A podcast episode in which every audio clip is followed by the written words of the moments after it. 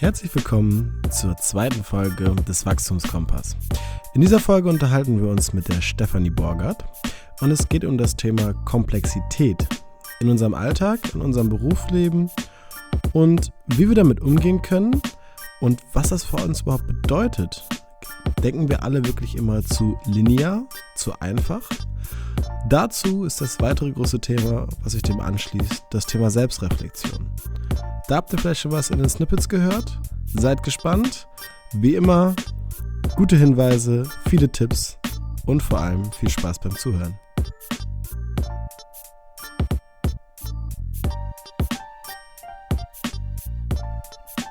Ja, also herzlich willkommen äh, hier zu einer weiteren Folge von unserem Podcast. Ähm, ihr hört ja wahrscheinlich jetzt gerade die Folge in Staffel 2. Ähm, wir haben heute eine Gast, oder beziehungsweise, jetzt muss man aufpassen, Gender-Debatte, Gästin, Gast, ich weiß es nicht. Auf jeden Fall ähm, ist heute bei uns also die Stephanie Borgert. Ähm, die Stephanie Borgert kenne ich persönlich aus meiner Tätigkeit als Personal Trainer und ähm, durfte auch schon viel von ihrem Wissen zehren, ähm, von ihrer Tätigkeit, aber da vielleicht später mehr zu.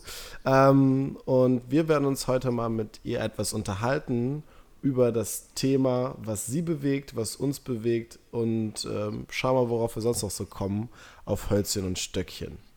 Ähm, ja, herzlich willkommen erstmal, Steffi. Ich glaube, so muss man das machen erstmal. Ne? Danke. Ja, ja, ja auch von mir äh, herzlich willkommen. Danke sehr. Bekannterweise. Und daher, also wir haben uns das so überlegt, ich habe es zwar gerade schon gesagt, aber jetzt sage ich es auf der Aufnahme nochmal. Ähm, in dem Fall kennt Cedric Steffi ja schon und ich noch nicht. Und dementsprechend finde ich es cool, wenn du dich den Hörern einmal äh, vorstellst und mir damit natürlich auch. Äh, das mache ich gerne. Wie viel Zeit hast du dafür angesetzt? wie, wie dir lieb ist. ähm, ich finde Vorstellung immer ähm, lustig, weil die meisten Menschen, also ich sage kurz was, bevor ich mich vorstelle, weil die meisten Menschen dazu tendieren, ihren Lebenslauf ähm, abzuspulen. Also ich, mein Beruf ist, ich bin und ich war mal und ich werde mal sein. Und ich persönlich finde das meistens ganz schrecklich langweilig, weshalb ich immer sehr anfange zu grübeln, wenn jemand zu mir sagt, stell dich doch mal kurz vor, weil es, die Frage ist, was ist denn, was ist denn für eure Hörer überhaupt relevant von dem, was mich ausmacht oder wer ich bin? Ich versuche aber mal ein Vorstellungsdings. Okay. okay. ähm, also, ich ähm, mache Sport. Das verbindet mich mit euch und eurem Podcast. Ähm, ich habe eine Zeit lang mit Cedric zusammen trainiert. Wir sind auch schon einen Strong Viking äh, zusammengelaufen, also einen Hindernislauf. Mhm. Ähm, Sport beschäftigt mich relativ viel ähm, im praktischen Tun, aber auch im Überlegen, drüber nachdenken. Ähm, ich bin hier voll anschlussfähig an einige eurer Podcast-Folgen, ne? also Beachbody und ähm, jede Menge Muskeln beschäftigt mich auch immer mal wieder. Und wenn ich nicht in irgendeinem Gym rumtanze, hätte ich jetzt fast gesagt, ähm, dann beschäftige ich mich ganz viel mit der Frage, wie wir in unserer komplexen, dynamischen, turbulenten Welt eigentlich gut miteinander arbeiten können, wie wir da wertschöpfen können, wie wir menschenfreundliche Organisationen gestalten. Und ähm, mich damit beschäftigen heißt, ich schreibe dazu Bücher ich halte dazu Vorträge und ich berate Unternehmen dabei, wie sie das für ihren ganz individuellen Kontext umsetzen können. Und außerdem habe ich zwei Hunde und eine Katze und einen Mann. Äh, nicht unbedingt in der Reihenfolge, aber. okay, also ich fand es äh, schon mal gelungen, glaube ich, für zumindest für mich, für die Hörer glaube ich auch. Äh, ja, ich finde auch immer, es ist schwer, sowas ja, treffend zu machen oder so, dass es nicht irgendwie komisch wirkt. Ähm, aber von daher, ich bin fürs erste Mal zufriedengestellt. Ich habe nur gleich schon mal eine Frage vorneweg. Auf welchen Büchern steht dein Mikrofon? Weil ich sehe, also das sieht der Hörer jetzt nicht, aber ich sehe, es steht auf Büchern und meins auch immer und deshalb. Also direkt unter dem Mikro ist die Box, in dem das Mikro ansonsten schläft, wenn es nicht benutzt wird. Oh, darunter ist äh, die Psychologie ähm, des Völkermordes. Äh, das Personenlexikon zum Dritten Reich und On Killing, auch eine psychologische Auseinandersetzung mit dem Töten. Also Okay. Ja, gute Abendlektüre, Steffi. Ne? Ja. So, das Ähm, ist was Leichtes. das ist eher was für mittags. Mhm. Gut. ja, ja, schön. Also bist du da auch, wie äh, Ule dann gerade schon äh, rauskristallisiert hat, natürlich äh, viel in Büchern unterwegs, wenn du natürlich auch selber welche schreibst. Ja. Kommen wir mit zu so einer Frage, ich würde jetzt mal einfach so, wie sich der Flow entwickelt, mit weitergehen. Ähm, ja, welches Buch hat denn vielleicht für dich so einen fachlichen Aha-Moment oder halt auch persönlichen Aha-Moment geschaffen in deiner bisherigen Lebenslaufbahn, wenn man das jetzt mal so ganz groß aufzieht? Gibt es da sowas, was da raussticht? Also ich glaube, es gibt mm, mehrere und gleichzeitig gibt es eins, ähm, das irgendwie einen totalen Knoten in meinem Kopf gelöst hat, ohne dass ich geahnt hätte, dass da ein Knoten sitzt. Ähm, Und das ist das äh, Big Five for Life. Ich weiß nicht, ob ihr es kennt, von Ja. Von John, von John Strzelecki. Strelitzky. Ja, Strzelecki, genau. ja, genau. Oder so. Oder Genau. Streletsky, ja. Ähm, und genau genommen war es diese, ähm, dieses Bild oder diese Idee, dass ich mir mein Leben wie ein Museum vorstelle mit verschiedenen Räumen und Ausstellungsmöglichkeiten und ähm, dass ich mir eben vorstelle, aus welchen Räumen wird mein Leben am Ende bestehen, was möchte ich darin eigentlich sehen, was möchte ich in meinem Museum nicht sehen ähm, und wie ist das überhaupt aufgebaut und ausgestaltet. Und ähm, das finde ich nach wie vor einen sehr schönen Gedanken, den immer mal wieder zu denken und immer mal wieder mitzunehmen und sich zu fragen, wie soll denn mein Lebensmuseum eigentlich aussehen? Sehr, sehr schönes Bild. Ähm, für die Leute, die jetzt vielleicht sich darüber äh, den Kopf zerbrechen, wer denn nochmal dieser John ist, das ist der gleiche Autor, der das Café am Rande der Welt geschrieben hat. Das ist vielleicht dann, wenn die Leute es nur den ersten Teil gelesen hatten, noch gelesen haben, noch etwas geläufiger, aber äh, wirklich schöne Bücher, ähm, kann man nur sehr selber empfehlen für Wachstum, wo wir jetzt hier dann beim Thema Mhm. sind. Ja. Okay. Ähm, Ja, ich glaube, ja. das Kaffee am Rande der Welt hat ja gefühlt auch jeder gelesen. Ich aber tatsächlich äh, habe ich noch nicht gelesen. Also das, aber mache ich auch irgendwann mal noch. Ich habe es nicht zu Ende gelesen, ich gestehe.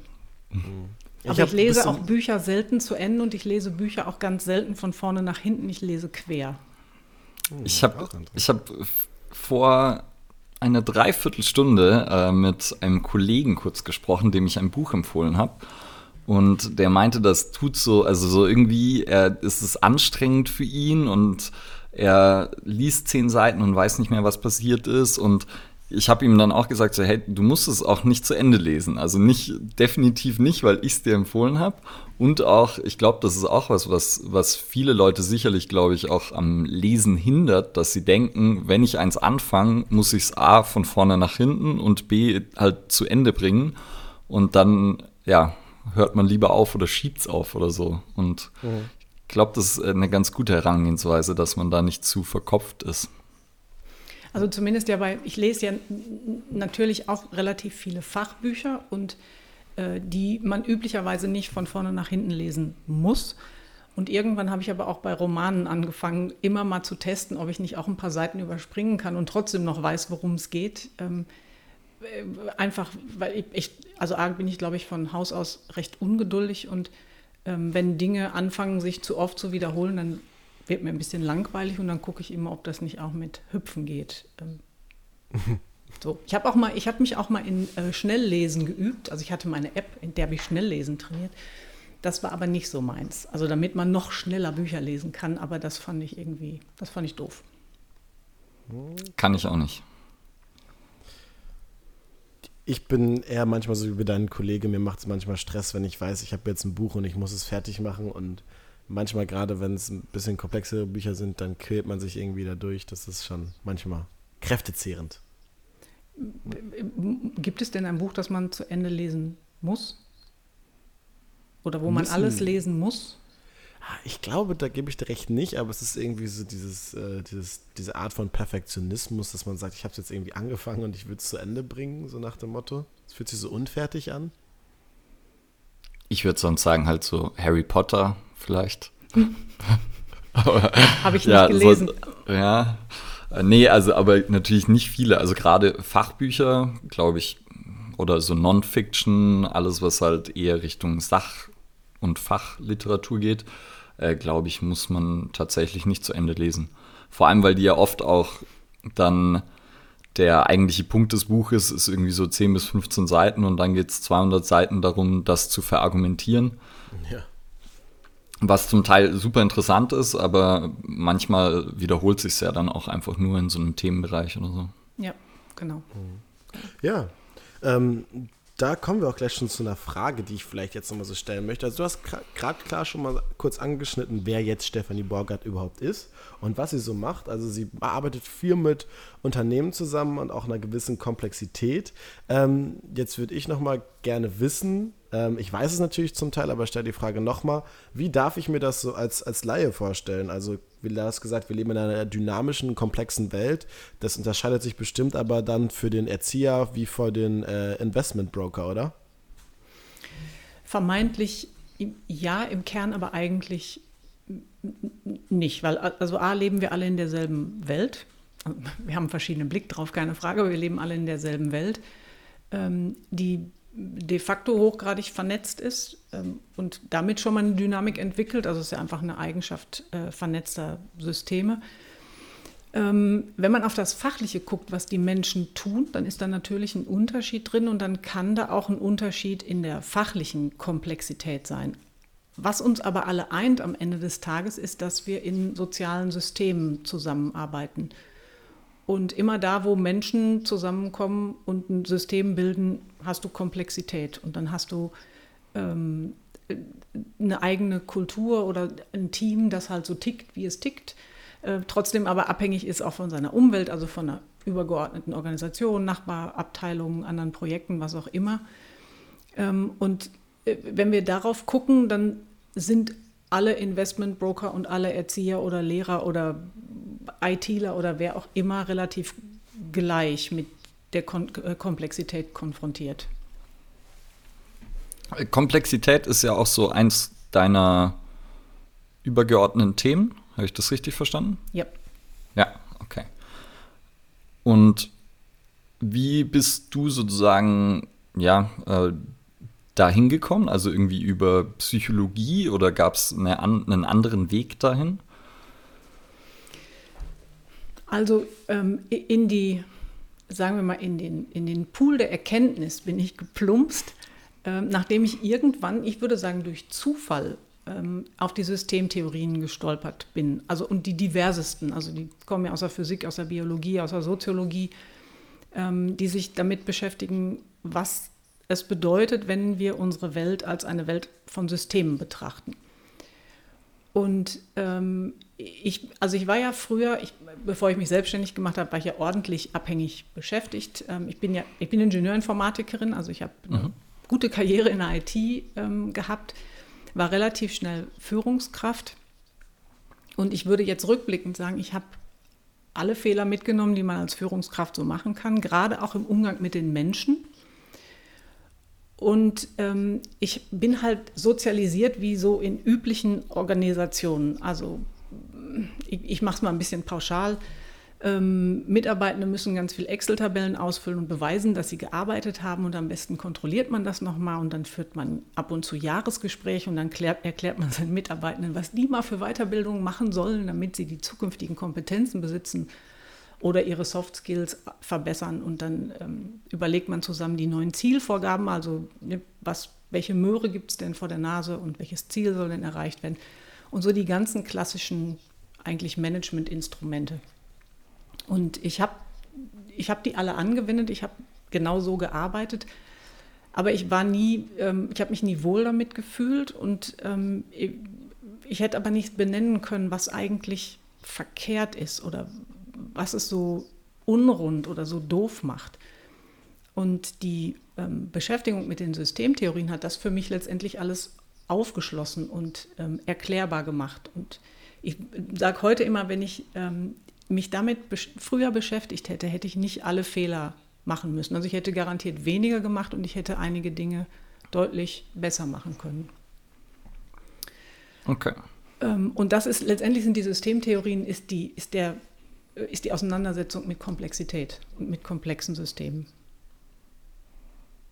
Und okay. mich, hat, mich hat das so angefixt. Also da war ich ja schon selbstständig und ähm, habe mich da eben äh, reingewühlt und habe ganz viele äh, Vorträge besucht und mich mit Kollegen ausgetauscht und Bücher gelesen und Bücher gelesen und noch mehr Bücher gelesen und diskutiert.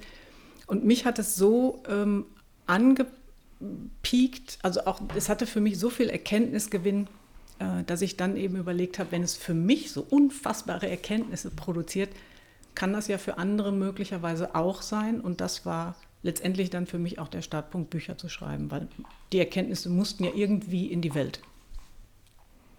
Also das, was du da für dich äh, gesammelt hast, das sozusagen für Leute, die vielleicht in der Position waren, wo du dann angefangen hast, dich damit zu beschäftigen oder so? Genau. genau. Okay. Und jetzt, du hast ja gesagt, wurdest dann Führungskraft, war auch so, dass du sozusagen eher wegen deiner Fachkompetenz Führungskraft wurdest? Selbstverständlich. Also hat sich so ein bisschen angehört, ne? Ja, okay, gut. ja, ich wollte es nochmal äh, noch sicher gehen. Ja. Okay. Ja, weil das hat, trägt ja sicher dazu bei, dass da einiges dann, ja, weiß ich nicht, nicht so geklappt hat oder halt man dann natürlich mit äh, Problemen konfrontiert ist, die man davor nicht hatte oder so. Ja, das entsteht, glaube ich, zwangsläufig und gleichzeitig äh, fand ich den Rahmen aber auch nie passend. Also ich habe mich in diesem Rahmen nicht wohlgefühlt. Das, was ich jetzt als Führungskraft auch rein äh, formal und rein äh, organisatorisch alles tun sollte, fand ich völlig, also zum Teil völlig gaga, sowas wie Zielvereinbarungsgespräche. Okay. Ich, ganz viele meiner Mitarbeitenden waren, ähm, waren Berater, die waren das Jahr über quasi beim Kunden und dann soll ich denen einmal im Jahr sagen, wie sie performen und was sie jetzt mal für Fortbildungen besuchen sollen oder überhaupt diese Art von Zielvereinbarungsgespräch macht null Sinn, wenn man sich eigentlich überhaupt nicht sieht und auch nicht wirklich weiß, was der andere tut. Das okay, so ein ja. Klassiker. Also so Standardmanagement-Prinzipien, die einfach angewendet werden und nicht auf die Fälle passen. Ja, und die allesamt aus der Command- und Control-Schiene ähm, kommen, also aus der Idee, ähm, wir müssen, wir führen über Kontrolle und über Ansagen, weil ich weiß ja schließlich am besten, wie wer was tun muss, um seinen Job zu erledigen. Okay. Und ja, dann auch irgendwie sehr zahlenbasiert, wenn es um so weiß nicht, so KPIs oder wie auch immer geht. Ja, KPIs ist auch ein schönes Thema. Na, super mhm. Wort auch.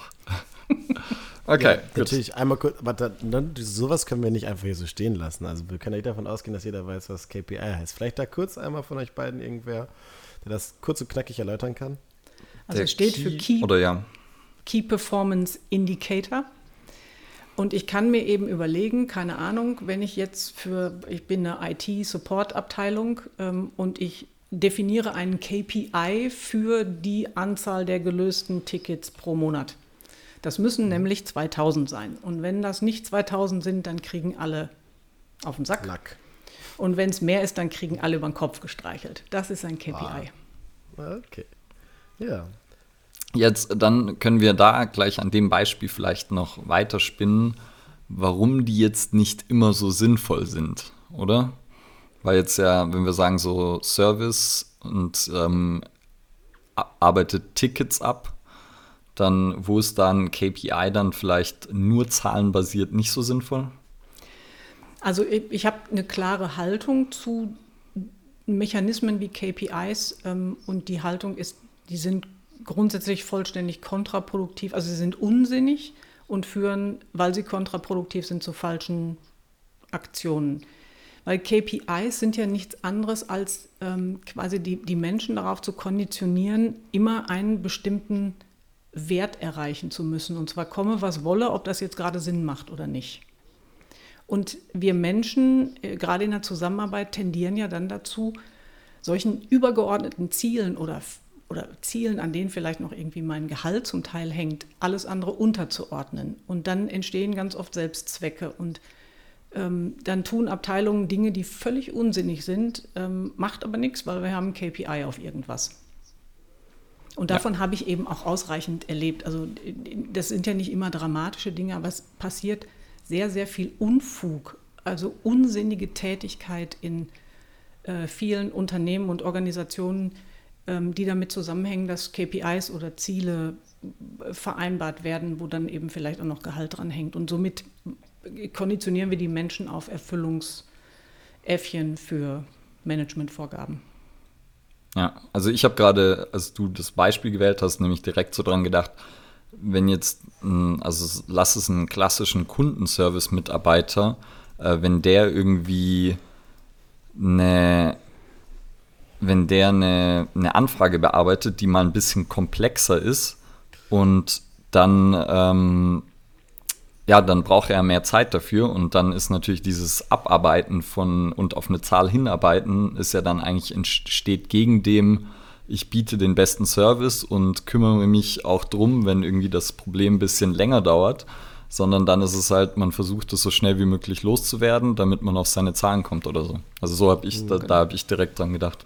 Genau, was dann im Service für schlechten Service, zu schlechtem Service ja. führen wird. Mhm. Und damit ja kontraproduktiv. Mhm. Ja. Genau. Okay. Ich würde jetzt gerne nochmal das Bild wieder ähm, so ein bisschen, ein bisschen größer ziehen und zwar, wie du das sagen würdest, wie kann man das so für sich in seinen Alltag mitnehmen? Weil du hast ja gerade davon gesprochen, auch klar ist es, dass es solche Mechanismen jetzt, vielleicht nicht gerade KPI jetzt im Spezifischen, äh, aber so diese Mechanismen, die dahinter stecken, stecken, auch jetzt beim, zum Beispiel beim EZIA gibt oder keine Ahnung, bei Krankenschwester oder beim Lehrer oder äh, auch beim ganz normalen Sachbearbeiterin. Würdest du sagen, dass man sowas wie so einen KPI-Prozess auch bei Leuten im Alltag findet, Steffi? oder sind die da vollkommen geschützt, weil sie nicht im Business-Kontext sind? Das ist eine gute Frage. Sind wir im Alltag vor KPIs geschützt? Sie heißen ja nur vielleicht anders. Ja, deswegen, ich, ich muss mal kurz, da muss ich mal kurz drüber nachdenken. Also ich, es kann natürlich auch irgendwie, es kann auch Eltern geben, die mit ihren Kindern KPIs verabreden, keine Ahnung. Also, Finde ich schon, oder? Also die klassische, so wenn du eine 1 schreibst, kriegst du 50 Euro. Und bei einer, bei einer 3 kriegst du 20 Euro. Ist das. Hm? Also es folgt demselben Mechanismus, demselben Prinzip. Ne? Mhm. Mörchen vor die Nase, also belohnen und bestrafen. Mhm. Ja. Ja. Ja, Würdest das, Sie, wobei das nicht, das ist, ja, ja, ist das so? Also ich grübel gerade so ein bisschen. Ist das, das, ist das dramatisch? Ist das so engmaschig und sich wiederholen, dass es irgendwie die Freiheit des Kindes, den Lernprozess, die Fantasie, die Kreativität dengelt? Ich, also man, man, lernt dann ja sozusagen, was man ja auch kennt, immer nur auf diesen Erwartungshorizont. Also das, was man ja auch irgendwie bei manchen Studiengängen bemängelt, einfach die stumpfe auswendig lernen und sozusagen wiedergeben. Oder dieses Binge-Learning Binge halt. Ja. Ähm, und ich glaube, das halt da, wo wir auch sagen, von dem, von dem Schulsystem halt auch, oder auch manchmal Bildungssystem im Allgemeinen halt da so zu gebracht werden, halt einmal an einem Punkt abzuliefern und danach ist es so hinten rüber. Ja, wenn es dazu führt, ist es kontraproduktiv, gar keine Frage, ja. Ja, ja ich glaube, da gäbe es sicher auch Eltern, die da kontraproduktiv arbeiten, aber ich glaube, es ist schon eher die Ausnahme, wo es so richtig, äh, ja, richtig krass spürbar ist oder so. Ja, weil die, ich glaube, die KPIs sind schon recht Business-Kontext ähm, lastig, weil sie eben ein glasklares Management-Instrument sind mit der Idee, mhm. dadurch ein Unternehmen zu steuern. Mhm. Und bei einer Familie kommen wir also hoffentlich, üblicherweise nicht auf die Idee, dieses System zu steuern, im Sinne von derselbe Input gibt immer denselben Output. Ja, ja okay, alles klar. Ich war vor allem auch so einfach im Selbstbezug vielleicht für sich, wo manche Leute das irgendwie für sich als Optimierungsmittel sehen. Also so in diesen, in diesen großen äh, Prozess immer der Selbstoptimierung und schneller, besser, stärker. Und ich mache mir jetzt irgendwie da noch mal einen äh, Plan für und sonstiges. Ja, ich glaube, da sind wir ja schon, ähm, also viele Menschen, zumindest meine Wahrnehmung, sehr Zahlen- und Ziel getriggert. Ja, keine Ahnung. Also ich kenne auch Menschen, die sich vollständig von ihren Fitness-Trackern abhängig gemacht haben und jeden Tag die 13.000 Ziele ihres Fitness-Trackers erfüllen müssen. Ja, ist ein schönes Beispiel. Definitiv. Ja. Ich hatte auch mal kurz einen. es gibt, ja, ja auch dazu gibt es ja wieder eigentlich so eine richtige Gegenbewegung, die eben sagt ja, man sollte sich von dem eigentlich entkoppeln und irgendwie das Körpergefühl vielleicht eher schulen und schauen, zwar geht es mir gut, wenn ich dann vielleicht die 10.000 Schritte mache, aber sozusagen fühle ich mich besser oder ist es nur dieses, okay, ich muss abhaken, dass ich 10.000 Schritte gemacht habe? Ja. Ja, ich, ich glaube aber auch, diese, dieses Ziel erreichen, hm, ich glaube, dass das für viele Menschen ja ein echtes Wohlbefinden auslöst. Also da ist es völlig schnurz, ob es die 10.000 Schritte sind oder die, die Eins in Mathe oder was auch immer. Ähm, aber ich habe das geschafft, ähm, wird auch ordentlich Endorphin ausschütten. Und dann ist es untergeordnet, worum es eigentlich geht. Mhm. Was ich jetzt auch nicht unbedingt zwangsläufig eine super gute Entwicklung finde. Weil es unreflektiert ist irgendwann. Ich glaube, wie halt, ich glaube, wie halt alles irgendwo die, die Balance macht es halt auch wieder. Wenn es überhand nimmt und eben die tausenden Ziele abgehackt werden müssen, da wird es dann wieder schwierig, weil es dann vielleicht einfach nur ein weiterer Stressor ist. Aber wenn es natürlich dazu führt, dass jemand es schafft, äh, eine Gewohnheit zu integrieren und wirklich davon natürlich auch motiviert wird und sagt, hey, ähm, das führt dazu, dass ich halt dann abends nochmal aufstehe und ähm, sei es mit oder ohne Hund nochmal rausgehe und nochmal tausend Schritte mache, dann ist es ja auch, ja, finde ich super. Also ja, aber da, also da stimme ich dir absolut zu. Das ist auch eine Frage des, äh, des Maßes. Ja. Das ist äh, vollkommen korrekt. Da können wir, können wir uns alle drei darauf einigen. Ich habe gerade noch mal kurz, ist mir nämlich noch mal eingefallen, weil ich weiß es nicht, ob du das im Kopf hattest, ähm, aber das Buch zu diesem Thema, weil du hast ja gerade gesagt, die Gegenbewegung für die äh, Fitness-Tracker. Ich habe es fast schon, glaube ich, in deinen Augen gesehen. Ähm, und zwar das Buch ähm, Unplugged. Ich habe es gerade noch mal kurz hier vor mir liegen. Evolve ja. from Technology to Upgrade Your Fitness, Performance and Consciousness. Consciousness. Ja, Consciousness. Äh, von Consciousness, sorry. Äh, von Brian McKenzie und Andy Garfield und Phil White. Also, wer sich da noch mal was zu durchlesen möchte, wird bestimmt auch in den Show Notes stehen. Natürlich. Ja, ähm, was ich mir jetzt gerade noch mal gedacht habe, beziehungsweise gerade ist auch schon wieder ein bisschen geflunkert, sondern eher schon so vor, den, oh, vor äh, so guten zehn Minuten. Du hast mal angesprochen, dass du in deiner, ähm, ja, doch schon stimm, ziemlich steilen Karriere so alle Fehler gemacht hast, die man so machen kann. Und jetzt teile ich die Frage so ein bisschen auf. Ähm, erstmal würde ich gerne wissen, wie bist du damals im Allgemeinen mit den Fehlern umgegangen? Jetzt nicht nur speziell in der Führungsebene, sondern mit Fehlern an sich. Und wie gehst du heutzutage mit Fehlern um? Das ist aber eine große Frage. Oder ja, okay. ich glaube, das sind Dann, zwei große Fragen. Das sind zwei große. Okay, ähm, sollen wir sie für dich irgendwie noch, also sollen wir nicht für dich, sondern sollen wir sie nochmal trennen, damit sie ein bisschen konkreter werden? Ähm, ich, ich, ich kann auch mal einen Antwortversuch machen und ähm, du steuerst die Richtung, wenn das ähm, Mach doch mal. irgendwo hinschießt, wo es nicht hin soll. Okay. Mm, ich glaube, also ich, wenn ich jetzt mal im Moment im Business-Kontext ähm, bleibe, in dem ich mich ja. bewegt habe, ähm, dann waren Fehler für mich immer die, oder ich habe einen Fehler festgemacht an der Nichterfüllung der Erwartungen anderer Menschen. Mhm. Oder an der Nichterreichung von bestimmten Zielen. Mhm. Wobei ich damit nicht so viel Theater hatte. Also was so Messgrößen für Erfolg und so angeht, das war nicht mein Problem. Ähm, und ich habe, ähm, also in der Rolle, zumindest als Führungskraft, hatte ich auch ausreichend viele Unsicherheiten. Das heißt, ich habe eigentlich relativ schnell mich selbst hinterfragt oder gedacht, okay, ich bin nicht okay, ich taug nicht mhm. dafür, ich bin hier am falschen Platz. Ähm, und habe grundsätzlich, glaube ich, auch in der Zusammenarbeit mit Menschen äh, Fehler in den Menschen verortet. Also ein Mensch hat einen Fehler gemacht. Der Cedric hat einen Fehler gemacht das, was ja immer schnell auch impliziert, äh, dass mit dir was nicht in Ordnung ist in dem Fall. Ähm, oder dass es in deiner Persönlichkeit liegt, keine Ahnung. Du kommst zur Verabredung immer zu spät. Ähm, wahrscheinlich bist du einfach völlig äh, unzuverlässiger Charakter. So, da kann man nichts machen. Und ähm, diese Art von Fehlerbetrachtung äh, ist zwar total üblich und gebräuchlich, aber meistens komplett unsinnig und ähm, hilft auch nichts. Also ist das Blame Game. Und ähm, ich glaube, auch da hat viel die Beschäftigung mit Komplexität und mit den Systemtheorien dazu geführt, dass ich ähm, heute grundsätzlich immer viel mehr den Kontext betrachte. Also für mich ist ein, ein Fehler ein unerwünschtes Ergebnis. So. Okay. Ähm, und wenn ein unerwünschtes Ergebnis irgendwo auftaucht, dann ähm, frage ich mich nicht, wer war das?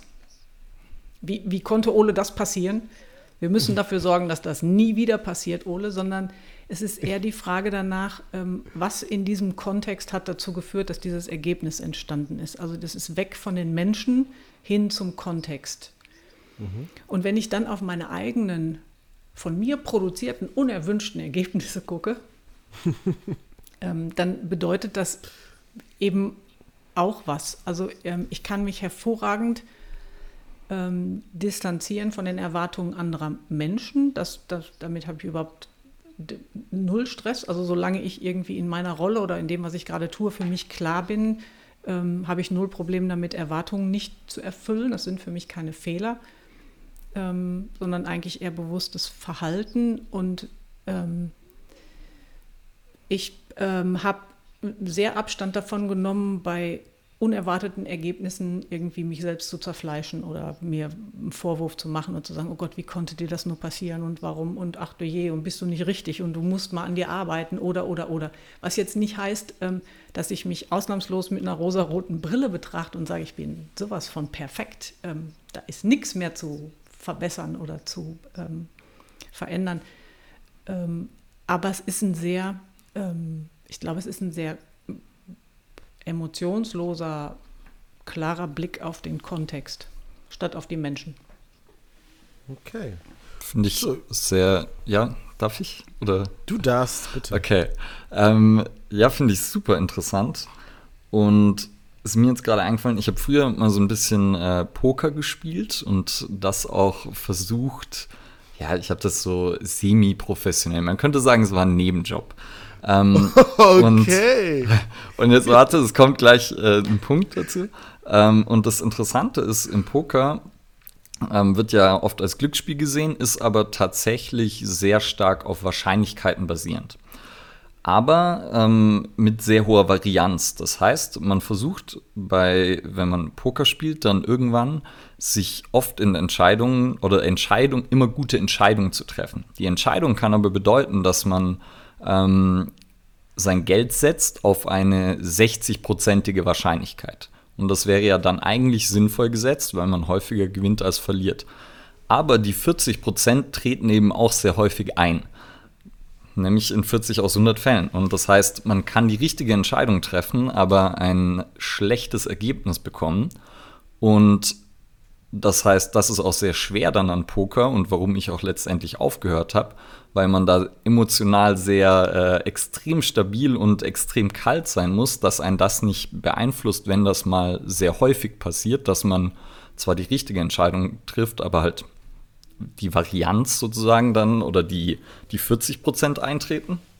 Und ich finde, das kann man ja häufig auch und Poker, da ist es sozusagen noch so ein bisschen errechenbar. Man hat dann nicht immer alle Informationen und im Leben ist es ja noch mal um ein Vielfaches komplizierter. Aber wenn man theoretisch die richtige Entscheidung trifft oder die am wahrscheinlichsten richtige Entscheidung, äh, dann ist ja immer noch nicht gesagt, dass das Ergebnis eintritt, das man sich erhoffen würde. Also ähm, an das hat es mich gerade erinnert. Und ja, und das ist, ähm, ich finde das ein gutes Beispiel, weil es eben äh, unter anderem auch den Punkt der Entscheidungen aufgreift, ähm, was ja mit Fehlern äh, direkt äh, einen Zusammenhang bildet. Und ähm, das, was, wenn wir jetzt auf den, die momentane Situation gucken, also auf dieses denkwürdige Corona-Jahr, was uns ja eigentlich die Komplexität unserer Welt nochmal super deutlich macht. Also es kommen Überraschungen, wie Kai aus der Kiste, was nicht ganz stimmt, weil jede Krise hat schwache Signale, die sie vorausschickt, die muss man nur hören wollen. Ähm, so, aber jetzt haben wir eine Überraschungssituation, die ziemlich viel durcheinanderwirbelt und auf den Kopf stellt. Also Überraschung ist ja auch ein Komplexitätsfaktor. Ne? Ich kann die Zukunft nicht vorhersagen. Also es hat für dieses Jahr keiner, also gut, es, in den Verschw e, egal, keine Verschwörungstheorie an dieser Stelle. ähm, so, ich kann ähm, und, und Entscheidungen treffen ist dabei eben auch ein Riesenpunkt, ähm, wo wir ganz oft hinterher Fehler diskutieren. Ähm, wenn ich wenn ich akzeptiere oder wenn ich mal kurz als Grundannahme hinnehme, dass diese Welt komplex ist, dann kann ich Entscheidungen auch immer nur im Hier und Jetzt für diesen aktuellen Kontext treffen. Und die Entscheidung, die ich jetzt treffe mit voller Überzeugung, kann morgen eigentlich eine ganz andere sein. Und dann muss ich sie neu treffen. Ja. Und ähm, unsere übliche Denke, also auf die wir so äh, trainiert und sozialisiert und geschult werden, ist aber eben eher eine lineare. Also wir müssen das alles gut analysieren und jedes Detail betrachten und dann aber bitte eine hundertprozentige Entscheidung treffen, die für die nächsten 387 Trilliarden Jahre Bestand hat. Ja, ich finde es. Hm? Mach, nee, mach ruhig. Nee, will nicht mehr. Okay. Sicher? Mhm. Du hast jetzt nochmal die Chance. Nee. Okay, Kessler. ich, nee, ich, ich, ich stimme euch der beiden äh, vollkommen 100% zu. Jetzt habe ich das schon vorweggenommen fast. Ähm, ich finde es nur super interessant, das, was Ule auch gesagt hat. Und zwar, dass ähm, es im Endeffekt so ist, dass man meint, man trifft die richtige Entscheidung, und wie du jetzt auch schon gerade gesagt hast, Steffi, wir werden darauf getriggert, eine hundertprozentige Entscheidung zu treffen. Aber es ist in den seltensten Fällen wirklich 100 Prozent, die man auch wirklich, wo man sich sicher sein kann, dass man sie trifft. Und das ist, glaube ich, wo viele Leute immer stecken, stocken so, ich habe eine richtige Entscheidung getroffen, also habe ich jetzt auch einen Anspruch auf 100 Prozent. Und wenn dann auf einmal nämlich das Leben kommt und einen Haken verpasst, ist es so, wie jetzt? Das kann doch gar nicht sein. Aber es ist halt nicht immer so. Ja, ähm, das ist ja tatsächlich das Corona-Beispiel auch äh, echt treffend, weil man schaut dann halt zurück und rückblickend sagt man, ja, aber es war ja nicht so schlimm und äh, das war, die Maßnahmen sind völlig überzogen. Ähm, aber das ist ja nicht die, das konnte man ja zu der Zeit, als die Maßnahmen getroffen wurden, nicht sagen, weil eben in dem Moment war halt sehr viel Ungewissheit und man muss halt irgendeine Entscheidung treffen. Wenn das mal nicht die schönste Beschreibung von Nichtlinearität war. Ja, ja, genau. Also, also so. eigentlich in so gut wie jeder Situation, wo Menschen zu irgendwas sagen, ja, das hätte ich euch auch vorher sagen können, ist das mhm. gelogen, hätten sie nicht. Wir können ja. es rückblickend festmachen in Ursache und Wirkung, aber nicht a priori. Gibt es ja auch, glaube ich, dann so super viele Beispiele zu Wirtschaftskrise und Co., wo dann Leute hinterher sagen, ja, aber das hat man ja schon vorher gewusst und irgendwie ein, zwei Leute haben vielleicht Anzeichen davon gesehen, aber ähm, eigentlich hat man es vorher nur gewusst, wenn man die Informationen von danach hatte. Genau, genau. Ja. Und das, was so für Krisen, also aus meiner Komplexitätsbrille, für, für Krisen vielleicht noch wesentlich ist, es gibt eigentlich keine Krisen ohne Vorwarnung, also ohne wenigstens schwache Signale. Wir leben aber ähm, in einer Welt, in der wir üblicherweise nur auf die starken Signale hören. Also was laut ist, kommt durch und die ersten schwachen Vorboten ignorieren wir häufiger. Also ich, wenn wir es jetzt auf Corona ähm, übertragen, ist, und da schließe ich mich auch nicht aus, ähm, als klar war irgendwie, da, da tobt so ein Virus in China, habe ich noch gesagt, ja, ja, in China. Ja, wir hätten alle ja. sofort auf die Idee kommen müssen, also es reisen Menschen von A nach B und so. Aber ich keine Ahnung, da haben wir vielleicht noch diese SARS-Erfahrung, ähm, was ja relativ lokal geblieben ist und haben gedacht, ja komm, China, weit weg, was soll passieren? Ja, das waren schon mehr als schwache Signale. Aber wir sind ja. eben, äh, das ist so ein, so ein bisschen, glaube ich, auch unsere Sozialisation, zumindest aus der Arbeitswelt, zu sagen, also wir können uns ja nicht um um jedes Gerücht kümmern. Wir kümmern uns, wenn es da ist. Ähm, ich, vielleicht, ich hätte noch ein Beispiel dazu. Der gemeine Mensch, ähm, wenn jemand sozusagen, wenn ich jemandem erkläre, es würde dir gut tun, wenn du dich bewegst, Sport treibst, trainierst, dann sagt er, ja, hört sich gut an, Macht er aber nicht, sondern er macht es halt dann, wenn er übergewichtig ist und der Arzt ihm sagt, hey, jetzt ist Zeit oder er Schmerzen hat. Also sozusagen, es muss irgendwie ein äh, gewisser Druck da sein und der war scheinbar noch nicht genug da, als das Virus in China war und äh, es noch nicht nah genug war. Ja, ja genau. Ja. Die guten, die guten, guten alten Alltagsentscheidungen. Ja, ähm, was ich jetzt gerade, was du nochmal gerade angesprochen hast, jetzt wird es nochmal zu, zu dir gehen, Steffi, weil du bist ja auch die, die jetzt habe ich schon wieder das Wort genommen, Gästin, Gast, der Gast, der Gast hier in diesem Podcast. Ähm, ich Thema, weiß tatsächlich nicht, ob es eine, gibt es da eine Gender Right. Man kann Gästin erfahren. sagen, aber ich bin auch gerne euer Gast. Na, wir werden es erfahren. Sternchen in. Wir werden es erfahren. Sternchen in. Slash. Ähm, Krisen. Krisen. Ähm, was du da drüber sprechen möchtest, gab es für dich so eine, so eine richtige Krise mal? Oder? Hm. Mehrere. Also wenn ich so auf mein äh, Leben gucke, klar. Mhm. Ähm, wo hast du vielleicht was rausziehen können? Also jetzt gerade so in dem Thema, wir sprechen ja bei uns auch im Allgemeinen viel immer über einen Weg, den man irgendwie geht und wie wir gerade schon darüber gesprochen haben, ist ja auf keinen Fall linear. Man kriegt mal links und rechts was mit und muss sich da versuchen, immer wieder so ein bisschen neu zu justieren auch. Ähm, wo hast du ähm, ja vielleicht mal gesagt, okay, das war jetzt echt eine richtige, auf gut Deutsch gesagt, Kacke, die mir passiert ist, aber ich habe da für mich irgendwie was, was rausgezogen? Also außer jetzt von dem, was du gesagt hast mit den Führungskräften, mit der Führungskraft. Ähm, ich, also ich denke, das, was ich, ähm, wenn ich das reflektiere, ähm, dazu sage, geht, glaube ich, fast jedem Menschen so. Ähm, also zumindest weiß ich das aus ähm, Gesprächen mit anderen Menschen so. Äh, Lebenskrisen, ob jetzt beruflich oder irgendwie privat, kommen ja auch nicht völlig überraschend aus der Ecke geschossen, sondern die kündigen sich ja auch an. Und ganz oft haben wir ja auch, wenn wir so auf eine Krise zulaufen, also wir haben mindestens mal ein Bauchgefühl oder es ist schon irgendwie so, die Nackenhaare stehen schon alle senkrecht. Ähm, und trotzdem halten wir an der Situation fest oder an Menschen fest oder an einem Job oder was auch immer ähm, und schlittern immer tiefer in eine Krise. Und ähm, das, was ich, glaube ich, im Laufe so meines Lebens ähm, für mich immer klarer gekriegt habe und auch immer besser umgesetzt gekriegt habe, ist mich auf mich verlassen ähm, und nicht zu lange an etwas festhalten, wenn ich eigentlich schon längst weiß, dass das tut nicht mehr. Oder mhm. das schickt mich in eine, in eine richtige ähm, Krise. Und manchmal aber auch zu sagen, okay, das, was ich jetzt vielleicht entscheiden möchte, wird mich in eine Krise, also in eine persönliche Krise stürzen und das manchmal auch bewusst einzugehen. Also ich kann mal ein Beispiel machen. Ich ähm, bin in dem letzten äh, festangestellten Job, den ich hatte, gefeuert worden. Ich habe für ein nordamerikanisches Unternehmen gearbeitet und ähm, habe für die quasi das Geschäft in ähm, Deutschland, Österreich, Schweiz und Osteuropa aufgebaut und war meine eigene Herrin. Hatte einen tollen ähm, ähm, kanadischen Chef und dann hat das Unternehmen so ein bisschen umstrukturiert und dann haben sie einen neuen ähm, weltweiten Vertriebschef eingestellt, einen Holländer. Und unsere erste Begegnung war der Sargnagel und der Beschluss oder der Anfang vom, vom Ende. Also es war so ein, äh, es war so eine Begegnung, der hat irgendwie, der kam zur Tür und hat gesagt, hi, ich bin ähm, ich weiß schon gar nicht mehr, wie er hieß, um Gottes Willen. Hi, ich bin sowieso, ähm, hier ist die Liste mit deinen Kunden, sag doch mal, bei wem machst du wie viel Umsatz, warum machst du da nicht mehr? Also es war sofort so ein Vertriebs-KPI, lass uns mal die Zahlen checken, ähm, Gespräch, also komplett ohne Vorspiel, ohne irgendwas.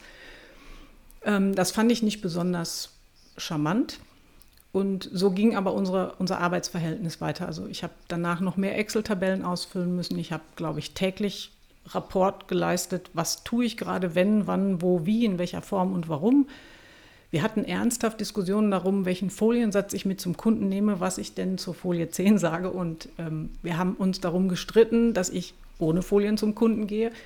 Also es war Micromanagement aus meiner Perspektive, Micromanagement par excellence. Und ähm, das war nicht, für mich war das nicht zu ertragen. Und ähm, dann habe ich irgendwann gesagt, ich gehe jetzt zu unserem CEO und erzähle dem mal, dass mein Chef ein Idiot ist. Und wenn du das bei einem nordamerikanischen Unternehmen tust, dann kannst du die Uhr danach stellen, was danach passiert. Und so war es auch. Unser CEO hat mich nett angelächelt und gesagt, ich kümmere mich drum. Und eine Woche später hatte ich meine Papiere und dann war ich gefeuert. Ähm, und das ist ein schmerzhafter Prozess, selbst wenn man das sehenden Auges quasi selber mit verursacht. Und abgesehen davon, dass man jede Krise selber mit verursacht und seinen eigenen Anteil darin ähm, sehen sollte, ähm, war das eine, die ich quasi gewählt habe, wo ich gesagt habe, okay, das wird jetzt wehtun eine Weile und das, ich bin raus aus dem Spiel und ich habe diesen Makel an mir, ich bin gefeuert, aber ich gehe das jetzt ein. Das ist jetzt mein Weg. Also ich kämpfe jetzt einen Kampf. Mein Mann hat damals gesagt, du fängst einen Kampf an, den du nicht gewinnen wirst. Und ähm, ich finde, auch das zu tun, kann notwendig sein. Und ja, manch, ja, manchmal auch richtig. Und jetzt so hat das vielleicht auch dann deinen weiteren Weg so ein bisschen mit beeinflusst? Also Weil er so das extreme Gegenbeispiel war wahrscheinlich oder das so, ja, wahrscheinlich was, was du als, ähm, ja, gar nicht irgendwie Fehler ansehen würdest, aber was sozusagen, zumindest wo es, ähm, wenn, wenn dein damaliger Vorgesetzter dann ja, oder dir dann Vorgesetzter, der dir vorgesetzt wurde tatsächlich, äh, wenn der, der hätte ja mit anderen ähm, wenn er nicht nur Management-Tools angewendet hätte, sondern vielleicht versucht hätte, da anders mit dir umzugehen, dann hätte das ja auch anders laufen können. Und dementsprechend war es ja sozusagen, dass es äh,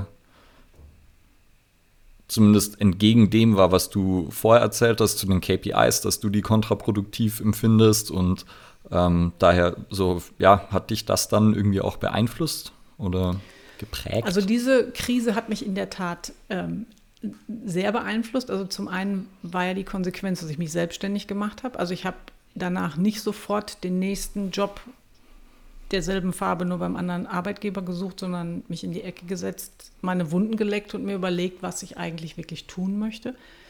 Und das Zweite, wo, wozu es auch wirklich nützlich war, wenn ich rückblickend drauf gucke, ist, ähm, was mich total beschäftigt hat, war die Frage, warum das so eskalieren konnte. Also unter uns, ähm, ich ähm, habe mit dem solche Streitereien gehabt. Also ich, hättest du mir irgendwann mal gesagt, du wirst, du wirst deinen Vorgesetzten mal anschreien, hätte ich gesagt, komm, ich bin halbwegs gut erzogen, das passiert mir nicht. Ich habe diesen Mann angeschrien, weil mich, ich war, mir ist so überhaupt nichts mehr eingefallen, was ich noch hätte tun können, wie ich hätte agieren können. Und das hat mich beschäftigt, dass das so geknallt hat. Und ähm, es war mit ein Punkt, dass ich ähm, unter anderem mal ähm, so ein zwei Wochenenden Workshop, Seminar besucht habe und mich mit meinen eigenen Werten beschäftigt habe.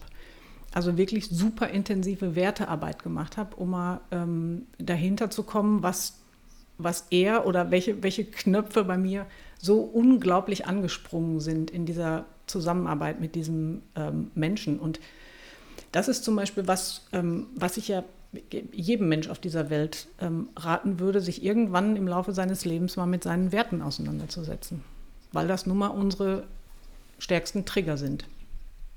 Und zu wissen, bei welchen Werten ich richtig hochgehe, also was mir einfach in meinem Leben extremst wichtig ist, halte ich für durchaus sinnvoll. Ja, und in meinem Fall sind eben mit meine höchsten Werte sind ähm, Eigenständigkeit und Unabhängigkeit. Und dann kommt okay. einer und macht Micromanagement, das konnte nicht gut gehen. Das, ich wollte gerade nachfragen, äh, was dann sozusagen die Werte wäre, wo du meinst, wo ihr aneinander geraten seid. Ja, ich glaube ja auch tatsächlich eben so Micromanagement und Eigenständigkeit. Äh, oder vielleicht, ich frage lieber, anstatt zu vermuten, ähm, meinst du das eigen, also so, ich habe immer das Gefühl, dass Eigenständigkeit eigentlich für jeden was Wichtiges wäre. Und dass sozusagen da Micromanagement sehr selten förderlich ist. Weiß nicht. Micromanagement noch einmal kurz erklären.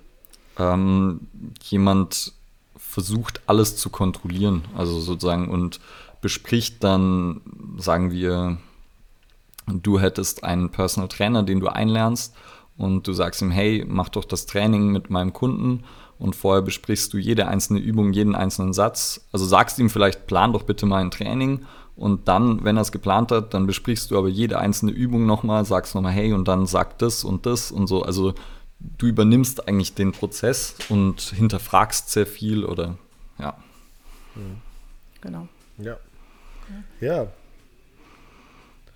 bekannte Micromanager und unter anderem auch äh, Elon Musk oder ähm, zum Beispiel Steve Jobs oder äh, noch viele weiteren der ganz großen Unternehmen. Ähm, auch da macht es wieder die Dosierung des Gifts oder äh, Gift oder zum Beispiel auch Herr Bezos. Ähm, aber ja, ist halt immer dann auch schwierig, wie du jetzt dann auch schon ja gesagt hast, Steffi, das führt dann nicht immer gerade zu den besten zwischenmenschlichen ähm, Beziehungen. Ähm, was mich jetzt nochmal auch interessieren würde, und ich glaube, das ist auch nochmal so eine Frage, wo sich der Cast mitdreht, oder beziehungsweise ich und Ule auch ja das Thema angestoßen haben, ist das Thema Wachstum. Liebe Steffi, was bedeutet Wachstum für dich? Lernen. Okay, auf den Punkt, sauber weg, eine 10 von 10. Vielleicht nochmal ähm, dann darauf die Anschlussfrage, ähm, planst du dein Wachstum oder deine Entwicklung? Ich glaube nicht. Ich glaube, Wachstum passiert mir. Ähm, ich weiß auch nicht so genau, wie man das planen kann. Also ich, das, was ich mit Lernen meine, hat ja auch verschiedene Dimensionen, verschiedene Ebenen natürlich. Ne? Also ist das, für mich ist Wachstum eng verkoppelt mit äh, Selbsterkenntnis, also auch mit Selbstreflexion. Je besser ich mich selbst ähm, verstehe, desto mehr wachse ich. Wachstum ist für mich verbunden mit Herausforderungen, also auch mit äh, neue Dinge tun, fremde Dinge tun, Dinge tun, von denen ich weiß, dass ich sie noch nicht kann, was für mich persönlich eine große Herausforderung ist, ähm, aber im Sport immer mal wieder, ähm, immer mal wieder ein Punkt ist. Und das zu planen, finde ich hm, schwierig. Also ich, ich habe dann so ein Bild im Kopf, ich kann, mir ein, ich kann mir einen Plan ausdenken, wann, keine Ahnung, mache ich einen wann mache ich einen Werteworkshop, wann besuche ich ein NLP-Seminar, wann ähm, lerne ich über heiße Kohlen zu laufen oder so Dinge. Aber ob das dann immer der richtige Moment ist, dass ich damit daran auch wachse, also dass ich, dass dann gerade was dran ist, ähm, also in, in mir als Person, was das braucht und was davon was hat, das wage ich zu bezweifeln. Das also, finde ich mega. Also so, ich, weil du ja gesagt hast, du weißt nicht, wie Plan gemeint ist. Äh, wir hatten da mal so grob uns das äh, Bill Gates Beispiel äh, genommen der ja immer mal wieder eine Think Week einlegt, also eine geplante Woche, in der er keine Termine hat, in der er irgendwo auf eine einsame Hütte geht oder so. Ähm, und in der Richtung, oder tatsächlich eben, was du ja jetzt auch gesagt hast, Selbstreflexion, äh, weil wir auch schon mal in diesem Podcast gesagt haben, dass es eben heutzutage oft vorkommt, dass Leute halt eher Wissen konsumieren und dass sozusagen der Prozess des Wachstums oder des Lernens ähm, ja fast nur mit dem Konsum wieder äh, gleichgesetzt wird. Aber eigentlich dieses Reflektieren, überlegen, okay, wohin bewege ich mich? Und dann auch wieder der Bild des Kompasses, muss ich vielleicht meinen Kompass neu ausrichten, ähm, dass der oft zu kurz kommt? Und deshalb vielleicht so eine, ob es eine geplante so Selbstreflexion gibt. Also manche Leute schreiben ja dann irgendwie Tagebücher oder so und so in der Richtung war die Frage mhm. gemeint. Ähm, ja, also ich zum Beispiel ähm, habe eine Supervisorin. Ähm, vom ersten Tag an meiner Selbstständigkeit ähm, war für mich klar, dass ich mich supervidieren lasse. Ich arbeite mit anderen Menschen und ähm, finde es extrem wichtig, dass das ab und zu mal sortiert wird. Also was, was in diesen Prozessen ist denn mein Zeugs ähm, und gehört gar nicht den anderen, mit denen ich arbeite und das ab und zu klar zu kriegen. Und dieses Bill Gates-Beispiel finde ich super, also für Individuen genauso wie für Gruppen, für Organisationen, weil es ja nicht quasi ein Plan ist, von heute entwickle ich meine Persönlichkeit in Facette X, sondern es ist einfach Raum schaffen ähm, und dann gucken, was auch entsteht. Also das ist ja nicht zweckgebunden oder ergebnisgebunden, sondern es ist einfach ähm, quasi ein Möglichkeitsraum und dann kann was entstehen und kann aber auch nicht. Und das auch nicht ist genauso gut, wie das es entsteht was. Ja. Definitiv. Ähm, mega. Also ich, ich finde, ich find's, musste gerade nochmal an unsere vorletzte Folge denken, äh, jetzt von der ersten Staffel. Und das war so dieses Must-Have und Nice-to-Have und das, was du auch beschrieben hast.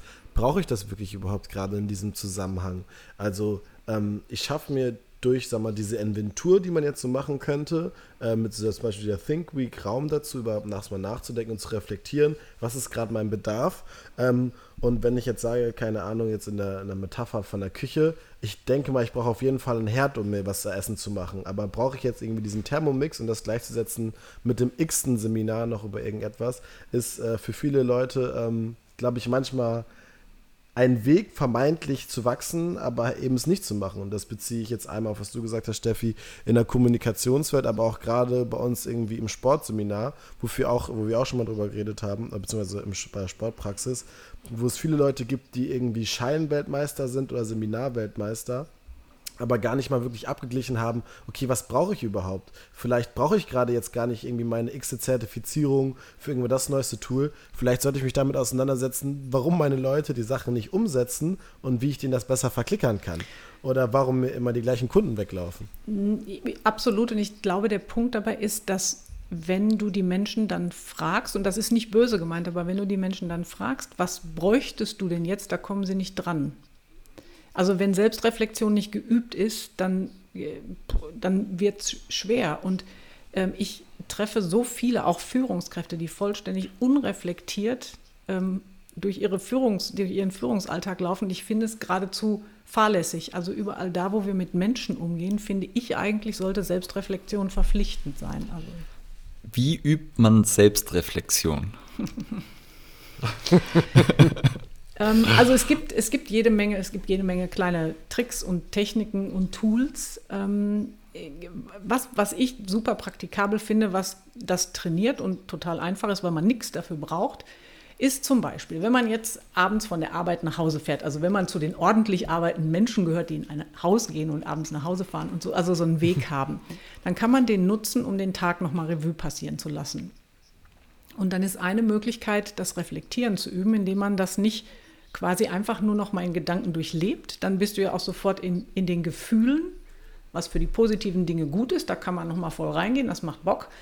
Ähm, man kann aber auch sich ähm, quasi dissoziieren, dissoziieren und ähm, den Tag noch mal Revue passieren lassen, aber aus der Perspektive zum Beispiel eines Kinozuschauers. Also man stellt sich vor, man guckt seinen eigenen Tag wie einen Kinofilm und man guckt sich selbst zu. Dann siehst du dich selbst, wie du agierst, in den Situationen, die es gab. Und das ist eben nichts anderes als Distanz herstellen und sich selbst beobachten, weil das ähm, eine Distanz auch zu den emotionalen Dingen schafft und man dann auch schwierige Situationen nochmal anders betrachten kann, äh, weil nämlich etwas neutraler. Und ähm, wenn man das ein bisschen übt, dann schafft man es eben, sich selbst beim Denken ähm, zu beobachten. Und das ist ja, äh, oder beim Denken und beim Fühlen zu beobachten. Und das ist ja der eigentliche Punkt. Und das ist, das kann jeder von uns. Es ist pure Übungssache. Es ist pure Übungssache, nicht immer sofort im Kopf zu sein und in den Situationen und mantraartig zu wiederholen. Ja, aber das war, weil der Cedric hat das gesagt und dann war ich halt sauer. Das ist aber doch logisch, weil ich bin eben so eine Persönlichkeit und Cedric ist so eine Persönlichkeit, sondern ähm, diesen ganzen Bewertungsschmuh versuchen zu verlangsamen oder mal kurz anzuhalten ähm, und zu überlegen, okay, der Cedric hat was gesagt ähm, und was ist das, was es bei mir ausgelöst hat. Da komme ich aber nur vernünftig dran, wenn ich von außen gucken kann. Hat das jetzt ja. irgendeinen Sinn gemacht? Ich habe, glaube ich, ein bisschen strubbelig geredet. Nee, oder? nee, nee finde ich. Also verstehe ich und ich habe jetzt, ich habe gerade ein Hörbuch noch ein zweites Mal gehört. Ähm, Talking to Strangers von Malcolm Gladwell. Also ist äh, sehr zu empfehlen. Geht ein bisschen auch in so eine Richtung, ja, Rassismusdebatte vielleicht, aber es ist eben einfach, was passiert zwischen, zwischen Leuten, die sich nicht kennen und was für, wie viel Komplexität spielt damit rein tatsächlich. Also das, ähm, und er untersucht dann so ein paar Fälle. Also ich weiß nicht, ob ihr Malcolm Gladwell kennt, äh, der so immer sich irgendwie dann relativ äh, gute Beispiele, glaube ich, zu verschiedenen Themen sucht und die sehr krass umschreibt und ähm, dann das so ein bisschen untersucht und das, was er dabei rausfindet. Und das ist halt sehr, sehr interessant, worauf er dann kommt und wo man, glaube ich, dann auch ähm, ja, halt sich oft fragen muss, okay, ich habe vielleicht, wenn man dann in bestimmten Situationen eben Cedric ist doof, äh, dann ja vielleicht ein bisschen mehr bedenken muss, so warum ist er doof? Oder also einmal, was habe ich gemacht? Vielleicht ist auch, was ist Cedric an dem Tag passiert? Was hat alles dazu geführt, dass er doof ist? Und so. Ähm, und sonst auch einfach als Beispiel für Selbstreflexion fand ich auch schon mal gut dass wir auch ein konkretes Beispiel haben. ich, ich finde es als, als Technikanweisung also wirklich super. Ich meine, ich bin immer der, sowieso der Fan von Metaphern. Und da finde ich den Kinobesuch, mal seinen eigenen Tag im Kino zu besuchen, finde ich mega. Und ich finde, man kann sich wirklich, äh, man kann sich reinfühlen so. Also ich habe mir gerade mal so überlegt, so, keine Ahnung, man hat irgendwie den Tag irgendwie schon doof gestartet und einem ist irgendwie, keine Ahnung, im Auto so ein bisschen Kaffee über die Hose geflossen und man kommt rein und flaumt als erstes den ersten Menschen an, den man irgendwie kennt, weil ihm irgendwas nicht passt. Mensch, können Sie mal die Tür nicht aufhalten? Und vielleicht am ersten Moment hat man, dachte man einfach nur so, ja, ich habe jetzt Stress und dann sieht man aber vielleicht, dass man jemandem doch vielleicht auch noch dann wie Domino-Effekt einen beschissenen Start in den Tag geliefert hat. Deswegen, also finde ich ein schönes Beispiel. Finde ich ein schönes Beispiel. Ja, und der, ähm, der, der Punkt, der dabei eben entsteht oder der auch ganz klar dabei mitgeübt werden soll, ist eben ähm, die superschnelle Bewertung, die wir auf alles legen, zu verlangsamen oder bewusst zu machen. Ich meine, wir müssen bewerten. Wir müssen zu jeder Sekunde alles Mögliche bewerten. Wir müssen ja gucken, ob ihr, seid ihr gerade hier Freund oder Feind, muss ich flüchten, mich totstellen oder wird das hier gehen in dem Podcast? Ähm, äh, aber wenn wir das immer völlig unreflektiert tun, dann laufen wir halt einfach nur auf Autopilot durch die Welt und ähm, A, führt das ganz oft zu doofen Situationen mit anderen Menschen ähm, und B, lerne ich nichts über mich selbst, weil ich nicht hingucke. Und ähm, mhm. ich finde das Hingucken eben ganz wichtig. Also auch äh, nicht das total kritische, so, oh Gott, ähm, was, wie, wie, konnte ich nur? Also es geht ja nicht darum, dann von außen zu gucken und zu sehen, was, was ich alles ganz doof gemacht habe oder falsch gemacht habe, ähm, sondern es geht vor allen Dingen auch darum, äh, mit sich selber ja so eine Art äh, Milde zu entwickeln und festzustellen, okay, es gibt Dinge, die, wenn der Cedric die zu mir sagt, flippe ich aus. Und das vielleicht auch erstmal einfach nur zu sehen und zu sagen, das ist ein Mechanismus, der ist so. Ja. So, ja. Cedric, ja. weiß Bescheid. Hm? Ja, danke. Ich weiß ja, ich weiß ja, was ich zu dir sagen muss, damit du das wirst. Hast. Nee, mach ruhig, Ulo. Nee, mach, mach, du. Nee, du mach wolltest, ruhig. das war das Gleiche, glaube ich. Ja. Hast du, liebe Steffi, für dich einen Fünfjahresplan? Ja oder nein? Und nein. wenn nein, warum? Ich habe keinen und ich wüsste also, auch nicht, wofür ich einen haben sollte. Wir haben es deswegen, die, Frage besteht halt, ähm, aber wir haben es natürlich jetzt so schon ein bisschen in den vorherigen Gesprächen angedeutet, aber vielleicht nochmal so ganz kurz zusammengefasst, warum sollten wir beide uns jetzt nicht zusammen hinsetzen und mit dir zusammen einen Fünfjahresplan schreiben? weil wir in einer komplexen Welt leben und wir die nächsten fünf Jahre nicht mal im Ansatz vordenken können und das völlig unsinnig ist. Mhm. Was empfiehlst du stattdessen? Ähm, Visionen, schöne mhm. Zielbilder, die aber nicht an irgendwelche Rahmen wie Zeiten oder so gebunden sind. Mhm. Gehen Gefühle auch, also so ein Lebensgefühl zu etwas? Ja. Mhm. Okay. Das freut mich übrigens. Warum? Also ich habe ich hab mal gedacht, so, so ein Fünfjahresplan wäre so ein Ding, das man haben sollte. Und habe dann aber festgestellt, dass sich irgendwie, ja, einfach innerhalb eines Jahres sich so viel verändert hat, dass das ähnlich wie vorher mit dem Rückblick, den, der dann irgendwie neue Erkenntnisse gibt, dass ich dann halt, wenn ich nach dem Jahr an dem festhalten würde, was ich vor einem Jahr mir für in fünf Jahren überlegt habe, für in vier Jahren, wäre es einfach ja, überhaupt nicht mehr passend, überhaupt nicht mehr treffend. Mhm. Daher finde ich schön, weil bestätigt meine Meinung. Ähm, also was, was ich zum Beispiel auch durchaus mal mit Organisationen oder mit Teams ähm, diskutiere, als einfach auch als Mechanismus, um schon irgendwie mh, zu wissen, was ist denn so das, auch das ferne Bild, wo ich mal hin möchte. Ähm, und was ich durchaus auch für mich selber äh, immer mal wieder mache, ist so ähm, teilweise wirklich rumzuspinnen. Also das muss nicht, das muss nicht immer alles äh, realistisch sein oder zu erreichen, aber mir auszumalen, keine Ahnung, was ist denn, ähm, was gehört alles so in meinen, ähm, in meinen vielleicht Gesamtlebenstraum oder was will ich alles noch irgendwie haben, machen, ausprobieren, tun? Ähm, und ich kreiere mir eine, eine, Situation, eine möglichst konkrete, also quasi ein, sowas wie eine Vision oder ein Visionsbild, ein Zielbild, ähm, und dann tue ich so, als wäre ich da schon. Und dann überlege ich rückwärts, ähm, was habe ich alles getan, was ist alles passiert, dass ich hier gelandet bin. Mhm. Weil das ist handlungsleitend. Also, weil mhm. nur rumfantasieren ist schön, aber es ist ja auch immer die Frage, wie, wie, wie kann ich denn da überhaupt hinkommen? Also, was ist denn das, was ich auch tun müsste? Und ähm, diese Rückwärtsbetrachtung ist eben, die geht weg von dieser Idee des linearen Plans und des vernünftigen Überlegens, die geht eben auch hin zum total Rumfantasieren, aber dann überlegen, okay, ähm, was ist denn alles, was habe ich denn getan? Und da können ja auch noch immer völlig, also schräge Dinge bei rauskommen, aber dann kann ich mir auch überlegen, ob ich bereit bin, schräge Dinge zu tun. Ja, okay. Das sollte, sollte, sollte man manchmal schon sein. Schräge Dinge tun. Ein bisschen schräg. Ja. Ein bisschen schräg, ein bisschen schräg. Schade, schade nie. Ja. Ich habe noch eine, eine ganz, so ganz, also für das so Systemtheorie, Systemdenken, äh, wenn man in das Thema einsteigen möchte, kannst du dafür eine Quelle empfehlen? Und jetzt in dem Fall darfst du natürlich gerne auch ein eigenes Buch empfehlen, falls du jetzt sagst, du hast da irgendwas Treffendes geschrieben. Also ich, ich kann ganz ähm, viel empfehlen. Ich, klar, meine Bücher sind, also die sind gut. ähm, die sind schon sehr arbeitskontextlastig. Ähm, das sage ich mal dazu. Ähm, es ist ein bisschen die Frage, ähm, wenn, man, wenn man das wirklich auch ähm, aus der philosophischen Ecke mit betrachten will, dann ähm, würde ich Bücher von Maturana lesen, Baum der Erkenntnis.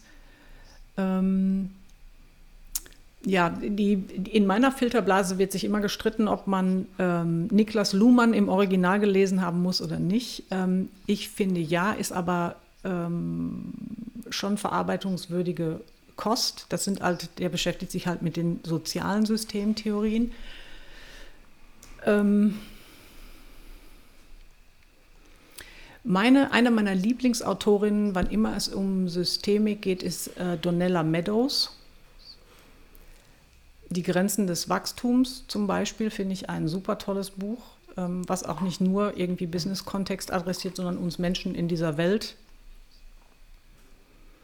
ja, das wäre mal so zum Einstieg, glaube ich. Ja, ich glaube, das, das reicht ja auch erstmal. Weiß nicht, ob ich, Luhmann habe ich auch irgendwie, ich weiß nicht, ob ich da mal in der Schule Berührungspunkte hatte, aber das wäre wahrscheinlich auch nicht der Einstieg, oder? Das ist zumindest quasi der Kaltstart. also von Zero ja, to 100. Ja, ich glaube, nee, zum Einstieg ist, ist Luhmann irgendwie weniger geeignet, weil er halt einfach ähm, schwer zu lesen ist. Also der hat eine ganz eigene Sprache, die er benutzt, die ist nicht, die erschließt sich nicht immer sofort und intuitiv. Aber Donella okay. Meadows ist ein guter Einstieg. Okay. okay. Donella Meadows. Also für die Leute, die ein bisschen mehr zum Thema Systemtheorien wissen möchten oder lernen möchten. Jetzt, ich habe noch eine. Wozu hast du deine Meinung oder Ansicht geändert? Also fällt dir irgendwas ein, wozu du ja, Meinung, Ansicht, wie auch immer geändert hast? Ähm, weil es gibt ja bestimmt vieles, aber irgendwas, was bei der Frage raussticht.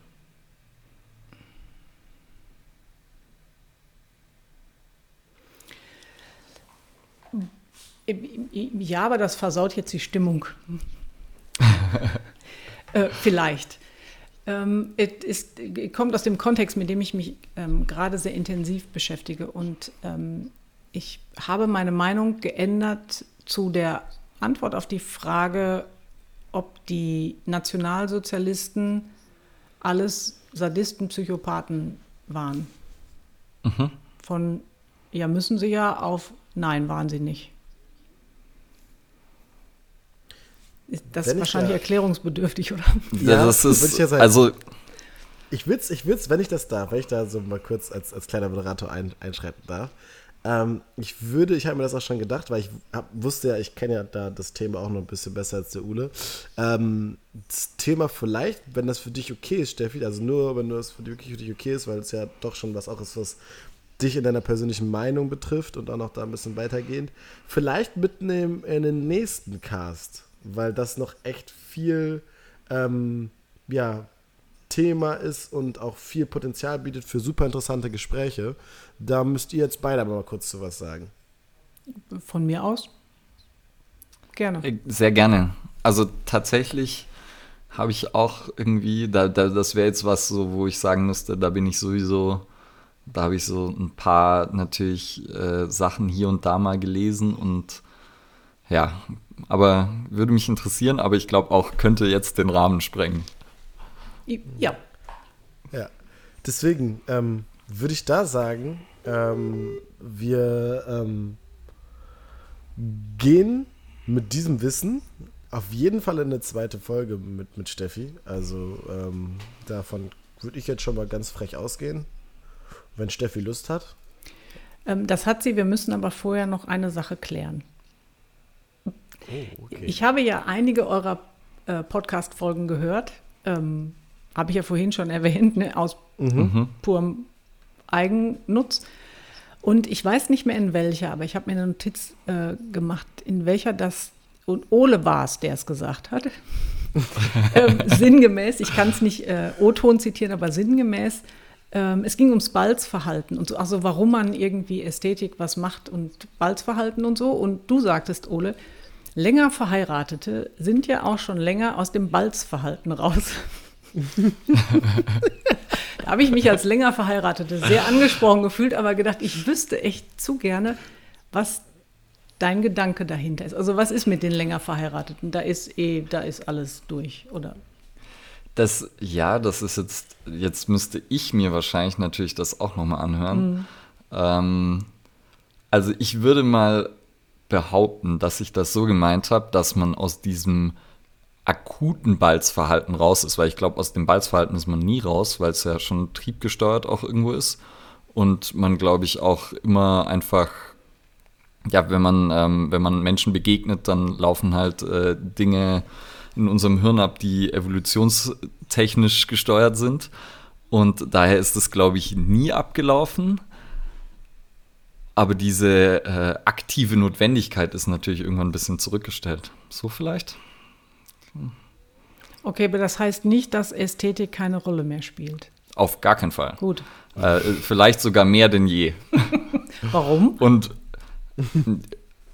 also da gäbe es jetzt viele Gründe dafür, aber oft ist ja dann so nach einiger Zeit, wo vielleicht dann auch Dinge wie der Beruf einfach eine sehr große, wichtige Rolle einnehmen, bei manchen vielleicht Kindern oder also verschiedene Dinge ähm, nehmen, glaube ich, eine Rolle ein, die den Körper so ein bisschen oder ja den eigenen Körper eigentlich in so eine ja eher Sekundärrolle bringen.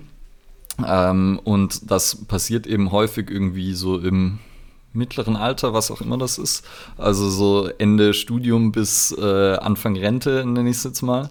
Ähm, und dass dann aber häufig wieder so das entdeckt wird, also entweder wieder getrieben durch Schmerz, durch Unwohlsein, durch wie auch immer, ähm, oder einfach, dass irgendwie wieder Zeit frei wird oder dass man merkt, das tut einem gut oder wie auch immer, ähm, dass dann sozusagen Körperlichkeit und Ästhetik dann halt wieder ein Thema werden.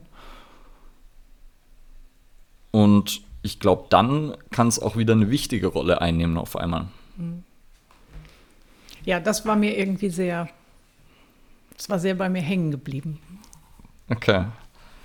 Ich glaube, es ist ja tatsächlich, man denkt ja mal so, Podcast super viel Zeit, um über irgendwas zu reden. Und anhand der Rückmeldungen, die ich auch so in Person dann bekommen habe, merkt man dann doch, dass selbst da sage ich oft Dinge, die ich nicht komplett ausführe und wo Leute dann kommen und sagen, hey, sag mal, wie hast du das gemeint? Und dann erkläre ich das und dann sagen sie, ah ja klar. Und äh, aber selbst in diesem längeren Format äh, ist das immer noch ein Hindernis. Ja, ob es ein Hindernis ist, ähm, weiß ich nicht, aber ihr, ähm, ihr, ihr skriptet ja nun mal nicht. Also ich, man kann euch ja auch bei eurem gegenseitigen Denken zuhören und das, was ich halt ähm, schön finde, ist, dabei kriegt man natürlich auch eine Idee, was eure Denkmuster sind. Ja, ja. Auf, ähm, Ach so, und Muskeln, wie Frauen Muskeln kriegen, das solltet ihr auf jeden Fall nochmal machen. Ich hoffe, das ist nicht Das- irgendwo mit schon drin, was ich verpasst habe. So ein bisschen, aber ich glaube, wir haben uns vorgenommen, das auf jeden Fall gesondert auch nochmal zu machen. werden wir nochmal. Also voll krasse Muskeln für Frauen, da bin ich dabei. Okay. Das ist der Titel. Äh, featuring Stefanie Borger. Ja, featuring. Ja, also, ähm, hier jetzt mal die, die Guest-Folge mit Steffi. Ähm, wir haben schön äh, ein gutes Stündchen geredet über, denke ich mal, viele interessante Themen äh, mit einer sehr, sehr, sehr, sehr, sehr guten Expertise ähm, über das Thema Komplexität oder halt auch das Arbeiten mit äh, Menschen oder beziehungsweise auch um Menschen. Ähm, ich fand es super spannend, äh, hat mir nochmal wirklich, wirklich neue Einblicke gegeben in Sachen, auch wenn ich jetzt schon ein paar Sachen davon kannte. Ähm, und freue mich auf jeden Fall auf die Folge Nummer zwei, ähm, wo es dann vielleicht nochmal etwas sich um andere Themen dreht, die man vielleicht äh, mehr der Vergangenheit zuordnet, die uns aber trotzdem noch in unserer Gegenwart ähm, berühren und auch äh, ja, begleiten. Und berühren müssen. Ja, müssen. Ja. Also auch ähm, dann danke Steffi. Ich fand's äh, sehr cool, vor allem auch wie äh, offen du da umgehst mit verschiedensten Themen und also auch weil wir uns jetzt zum Beispiel noch nicht kennen und du trotzdem alle Fragen auch dann, wenn es vielleicht irgendwie zum Teil sogar privat ist, äh, beantwortet hast. Und ich fände tatsächlich dann auch für eine potenzielle Folge 2 noch interessant, wahrscheinlich, vielleicht als kleiner Ausblick von dir auch und so deinen Auseinandersetzungen mit Sport, Bewegung, Training sogar dann noch mehr zu hören, weil das haben wir jetzt heute auch gar nicht gemacht. Äh, Das, also können wir sehr gerne tun. Ich, also ich mache mit euch gerne eine Folge 2 ähm, und wir können auch gerne über Schimpfworte reden, also über Sport. Das ist, muss man dazu sagen, eine der Spezialitäten. Und mit diesen Worten verabschieden. Super Schlusswort. Ja, das Schlusswort wird auf jeden Fall Fuck sein. Aber fuck yeah, wir hatten eine schöne Stunde. Und äh, ja, ich freue mich, euch beiden wiederzusehen. Vielen Dank. Und Danke ich würde sagen, bis dahin. Auf Wiederhören. Tschüss.